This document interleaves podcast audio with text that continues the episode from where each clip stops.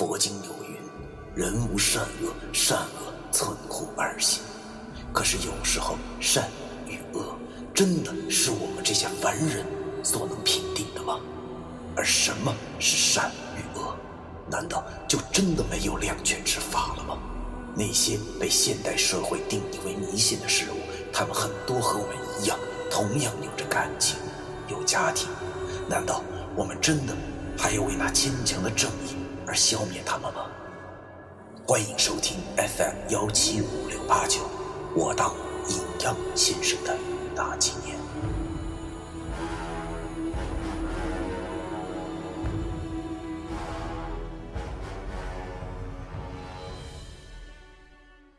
第二百六十六章：回魂之后。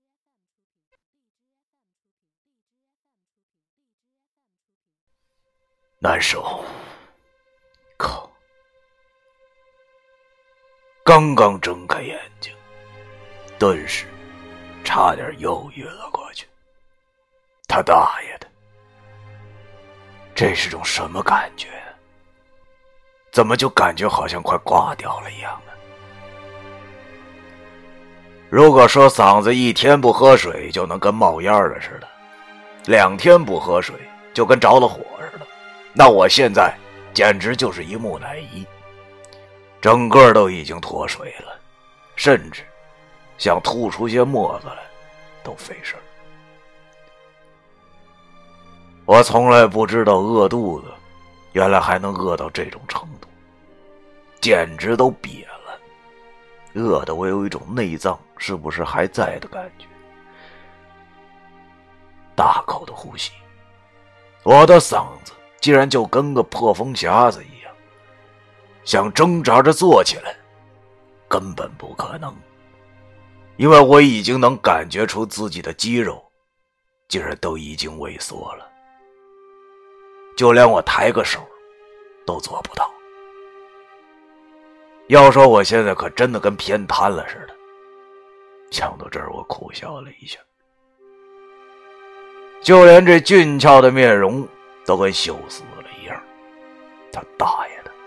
我这到底是睡了多长的时间呢？文叔呢？林叔呢？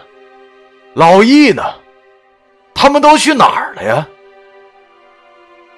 回魂之后，我在难受之余，脑子里冒出了一堆的问号。难道他们遭到不测了吗？忽然之间。我感到很害怕，恐惧就如同泉水一般的涌来。本来嘛，你想想，我现在这状态就跟个活死人没啥区别，而醒来之后却发现身边一个人都没有。如果这都不害怕的话，那根本就不可能，不可能的。我忽然想到，现在哥们手上还挂着吊瓶，而且照吊瓶的进度来看。应该今天还有人照顾过我，就是不知道给我掉的是什么，估计应该是葡萄糖什么的吧，以至于我不会被饿死。可是谁能告诉我，这到底是怎么个情况啊？文书他们到底去哪儿了？而且我到底已经睡了多长时间呢？真是折磨人。尽管我十分的难受和焦急。但是就是动不了了，只能这样静静的等待了。不过还好，没过多久，我就听到了福泽堂的门被人拉开的声音。终于有人来了，我顿时感到无比的喜悦，同时心中也无比焦急着等待着那个人进屋里。应该是文叔，一定是文叔回来了。听着，那人脚步越走越近，果然直奔屋里而来。我发不出任何的声音，只能眼睁睁的看着门口。靠！怎么还不进来呀？哥们，我回来了呀！终于，那个人进到了屋里。我望着这个人，十分的惊讶。石头。怎么会是他？没有错，进屋的人确实是石觉明。只见他穿着一身白色的棉服，这不奇怪，因为我刚才回魂到哈尔滨的时候，就看见路两旁的树已经没有叶子了。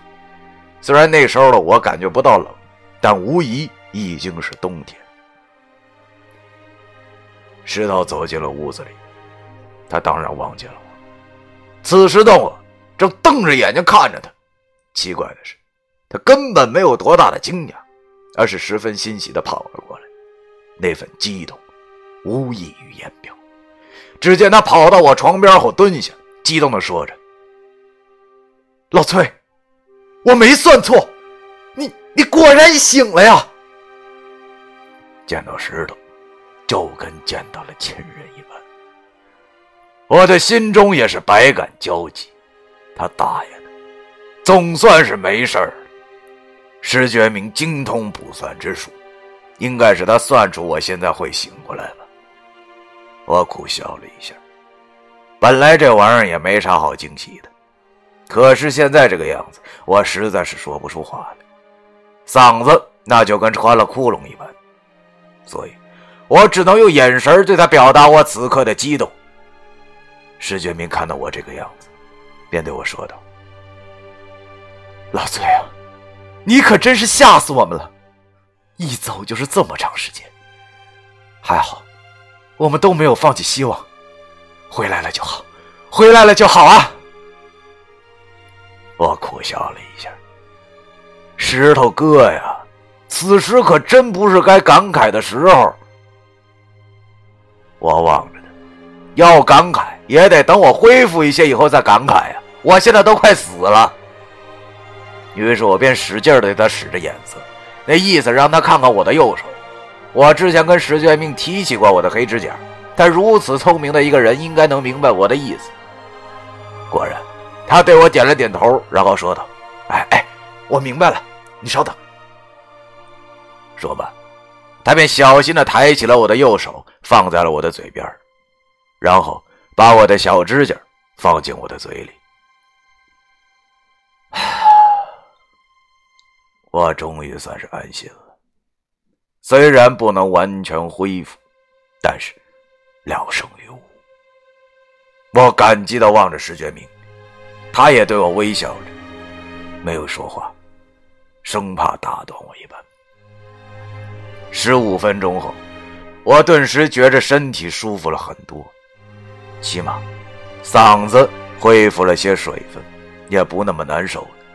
于是我吃力的挪开我的右手，然后对着石头张嘴吃力的说道：“水，水，水。”靠！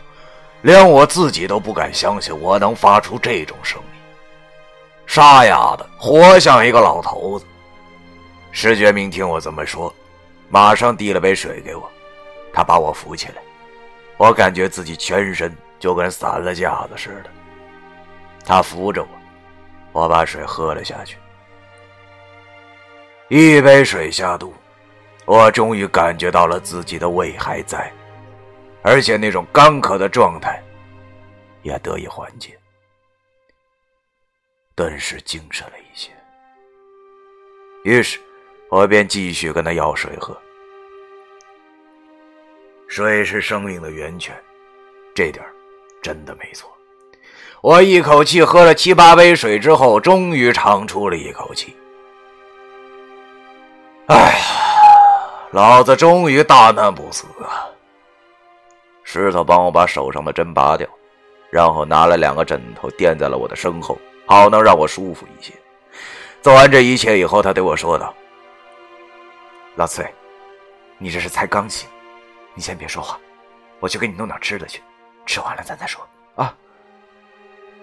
我感激的望着石头，本来想跟他说声谢谢的，但是想想兄弟之间不免有些见外。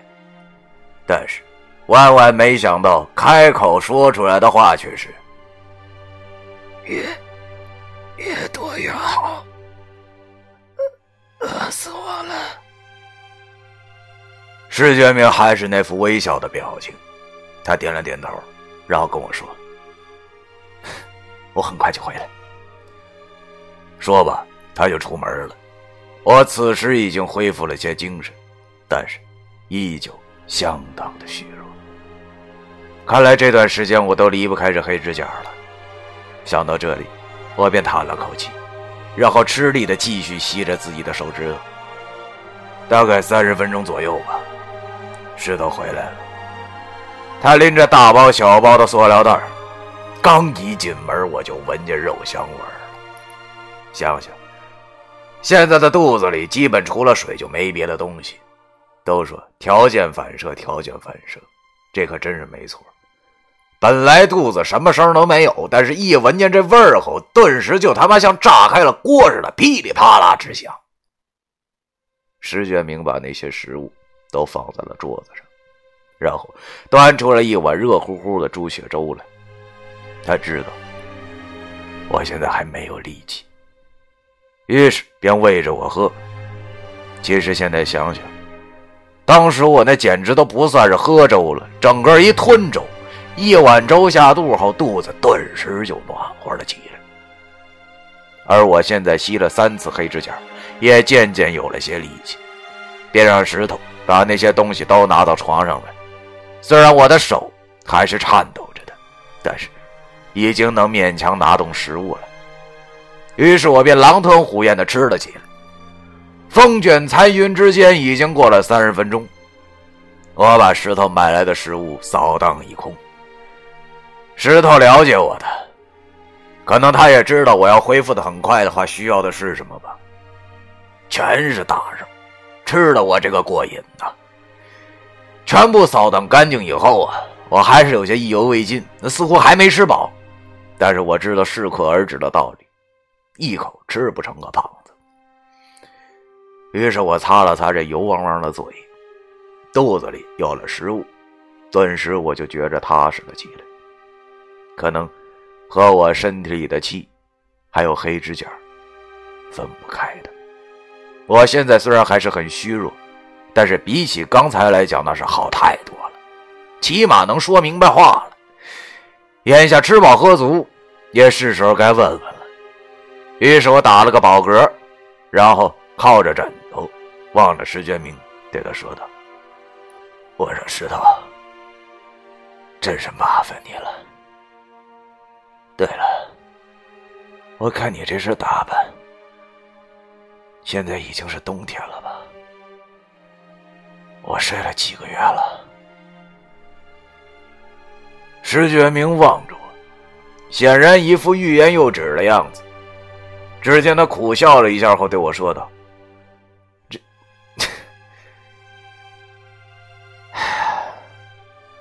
老崔，如果……”按月算的话，你已经睡了十几个月了。什么？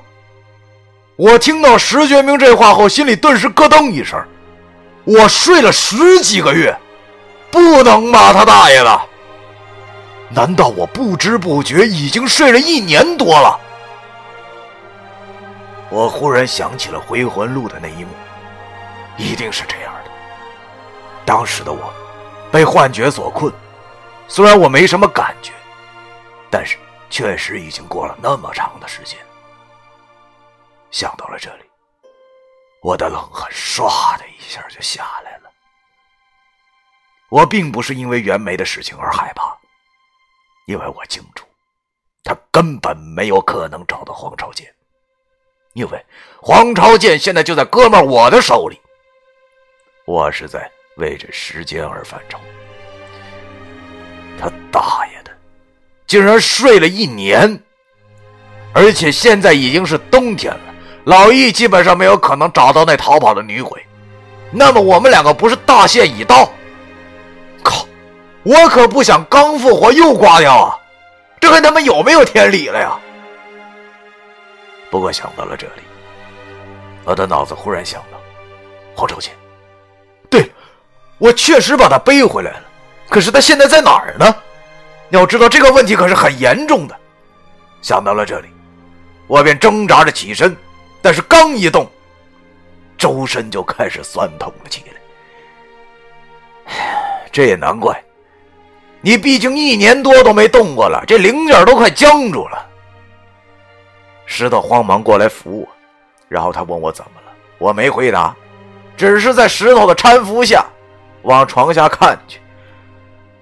哎呀，还好还好，我看见了那之前放在铜钱剑的地方又多出了一把剑，于是心中便开始感叹到这黄朝剑的神奇，它竟然能够具象化。在我回魂后，铜钱剑的阳气回到了剑中，而黄朝剑也就出现在了他的旁边。这真是不幸中的万幸啊！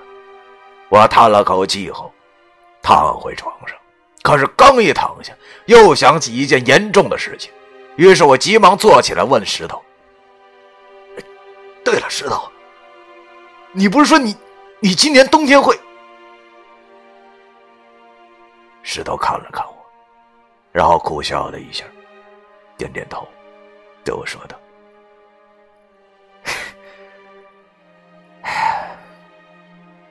是的，很快了。”我望着石觉明，但是心中并不是很沉重。我对他说道：“好兄弟，我不会让你死的，因为这七宝的最后一样东西。”已经到手了。石觉明听到后顿时大吃一惊，忙问我这是怎么回事我没忙着回答他，而是问他：“等会儿告诉你。对了，石头，这一年里你们大家都是怎么过的？还有文叔和老易呢？啊？”